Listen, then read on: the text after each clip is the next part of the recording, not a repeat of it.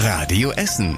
Der Tag in fünf Minuten. Am 12. November mit Stefan Weisemann. Guten Abend, schön, dass ihr dabei seid. Das erste Weihnachtsgeschenk in diesem Jahr haben die Schüler bei uns in Essen schon ausgepackt. Es gibt zwei Tage mehr Weihnachtsferien.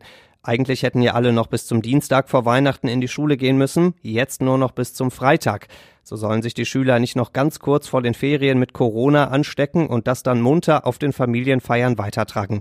Das Ganze ist nicht richtig durchdacht, sagt der Schulleiter der Elsa Brennström Realschule in Bergerhausen heute. Wenn man glaubt, dass Familien in Quarantäne gehen, glaube ich, dass man da einer Fehleinschätzung aufliegt und dementsprechend wäre die Maßnahme ja nicht zielführend. Viele seiner Kollegen bei uns in Essen finden die XXL-Ferien dagegen gut. Damit können wir hoffentlich alle gesund Weihnachten feiern, sagt die Leiterin der Josefschule in Kupferdreh.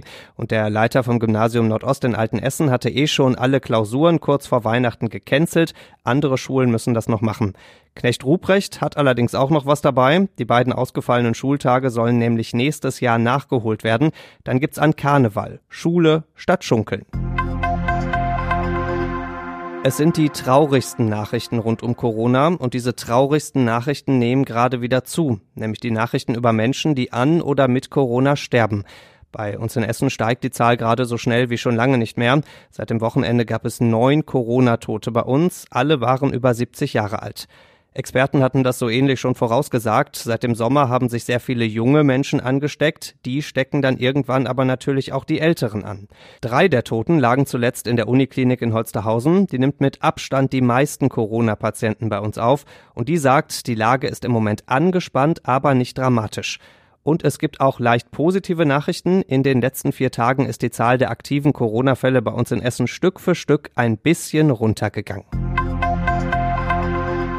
Wenn die Viruswelle rollt, kann der Ball nicht rollen. Merkt gerade Rot-Weiß Essen. Das Spiel am Samstag gegen Strahlen wurde heute abgesagt. Bei denen in der Mannschaft gibt es einen Corona-Fall.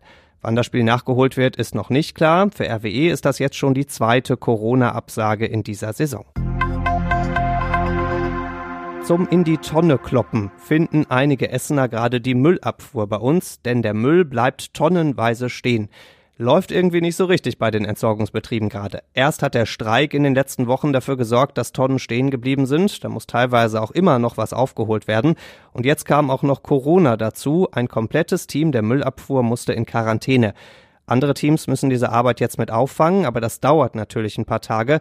Die Folge, in ganzen 18 Stadtteilen sind diese Woche schon Tonnen nicht abgeholt worden. Das Papier zum Beispiel in Überruhr und Heidhausen, die braune Tonne in Frohnhausen, Bocholt und Krei. Aber die Männer der Entsorgungsbetriebe sind ja fleißig und deswegen bis morgen Nachmittag sollen alle Tonnen nachgeleert sein. Lasst sie deswegen bitte noch an der Straße stehen. Das liest sich wie ein Handballwurf mitten ins Gesicht. Vom Chef des TUSEM gibt's einen richtig fetten Corona-Hilferuf.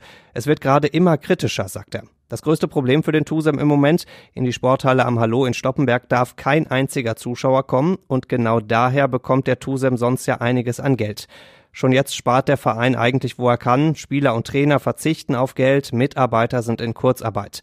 Hilfe vom Bund soll auch kommen, aber die bezieht sich auf die letzte Saison. Das heißt, wir bekommen die Hilfe für einen Zweitligisten und tragen die Kosten eines Erstligisten, sagt der TUSEM-Chef. Jetzt hofft der Verein auf seine Sponsoren und er will Unterstützerpakete verkaufen mit Handball-Highlights, die man eigentlich nicht kaufen kann. Wir drücken feste die Daumen, dass das zumindest ein kleiner Befreiungswurf für den TUSEM wird. Und das war überregional wichtig. Wir müssen hier noch äh, ein paar Monate wirklich die Pobacken zusammenkneifen und das machen wir auch und dann können wir das runterbringen. Der Chef vom Robert Koch Institut ist ganz vorsichtig optimistisch in Sachen Corona. Die Lage ist weiter ernst, hat er heute gesagt. Es gibt immer mehr Kranke und auch Tote, aber die Zahlen bei den neuen Fällen steigen nicht mehr so stark an wie zuletzt. Ob das jetzt mit dem Lockdown gerade zu tun hat, das kann man schwer sagen. Das größte Problem sieht das RKI weiterhin bei den Krankenhäusern. Wir müssen damit rechnen, dass sie an ihre Grenzen stoßen, heißt es.